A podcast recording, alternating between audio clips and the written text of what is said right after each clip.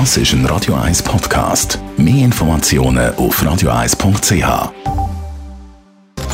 Netto, das Radio 1 Wirtschaftsmagazin für Konsumentinnen und Konsumenten, wird Ihnen präsentiert von Tracker.ch, der weltweit führende Anbieter für mobile Ortungslösungen. Hannes Dickelmann. Der französische Autokonzern PSA und der italienisch-amerikanische Hersteller Fiat Chrysler fusionieren. Man sagt zu einer Einigung gekommen, haben die beiden Unternehmen heute Morgen mitteilt. Erst gestern ist überhaupt bekannt worden, dass die beiden Firmen Gespräche miteinander führen. Mit der Fusion entsteht der viertgrößte Autobauer der Welt mit knapp 9 Millionen produzierten Fahrzeugen pro Jahr. Die Schweizer Nationalbank hat in den ersten neun Monaten vom laufenden Jahr einen Gewinn von knapp 52 Milliarden Franken erzielt. Nach einem Plus von 39 Milliarden im ersten Halbjahr sind damit nochmal 13 dazugekommen. Für das Gesamtjahresergebnis heisst sie der hohe Gewinn allerdings noch nicht viel. Heisst wie immer weist die SMB darauf hin, dass die Entwicklung von der Gold-, Devisen- und Kapitalmärkte abhängig ist und die das Pendel bis Ende Jahr genauso gut auch wieder in die andere Richtung können schwingen der US-Flugzeughersteller Boeing muss schon wieder einen Flugzeugtyp grounden. Wegen Riss an einem Bauteil vom 737NG können aus Sicherheitsgründen rund 50 Maschinen von dem Typ im Moment nicht abheben, wie ein Unternehmenssprecher gegenüber der Agentur AFP gesagt hat. Boeing ist schon wegen seinem Flüger 737 MAX unter grossem Druck. Der ist seit März mit einem weltweiten Grounding beleidigt, nachdem kurz hintereinander zwei vollbesetzte Maschinen abgestürzt sind.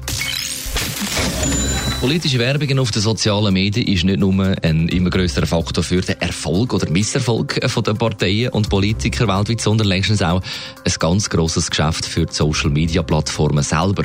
Und während Twitter die Entwicklung jetzt gerade stoppen will, wir haben es heute Morgen gehört, nimmt der grosse Konkurrent Facebook die Millionen aus der Politik weiterhin dankend entgegen, Hannes Dickelmann. Das ist zumindest einer der Befunde, die man aus den neuesten Quartalszahlen von Facebook und den Aussagen von Mark Zuckerberg herauslesen kann. Trotz Anhalt der Kritik mit manipulativen Wahlwerbungen und Inhalt hat Facebook in den letzten drei Monaten generell glänzend verdient und auch viele Nutzer dazu gewonnen. Der Überschuss ist im Jahresvergleich um 19 Prozent gestiegen auf über 6 Milliarden Dollar. Und der Anteil von Wahlwerbung daran beträgt laut Aussagen von Mark Zuckerberg ein halbes Prozent. Das klingt noch wenig, sind aber doch immerhin 30 Millionen Dollar und das nur in einem Quartal. Man kann also festhalten, Kritik aus der Öffentlichkeit prallt am Unternehmen ab und die Politik, die schaltet munter weitere Anzeigen und Inhalte gegen Bezahlung. Nicht jetzt aber beim Konkurrenz Twitter, also dem Twitter-Chef von Jack Dorsey, ist es mit diesen ganzen Politwerbungen nicht mehr wohl. Genau, er hat ja angekündigt, das haben wir heute Morgen besprochen, dass zahlte Anzeigen von Politikern oder Parteien auf Twitter bald, ab dem 22. November, nicht mehr erlaubt sind. Weil, so lautet seine Begründung, äh, Politiker sollen, müssen, sollen sich die Reichweite für ihre Botschaften müssen verdienen und nicht einfach so sie können kaufen. Twitter verzichtet da also aus prinzipiellen Gründen künftig auf eine Einnahmequelle. Der Mark Zuckerberg wird es freuen, weil die zahlten Anzeigen und Kampagnen auf seiner Plattform werden damit, damit eher noch zunehmen.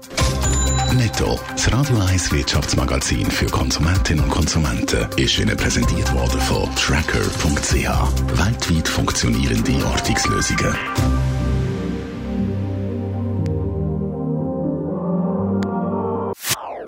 Das ist ein Radio 1 Podcast. Mehr Informationen auf radio1.ch.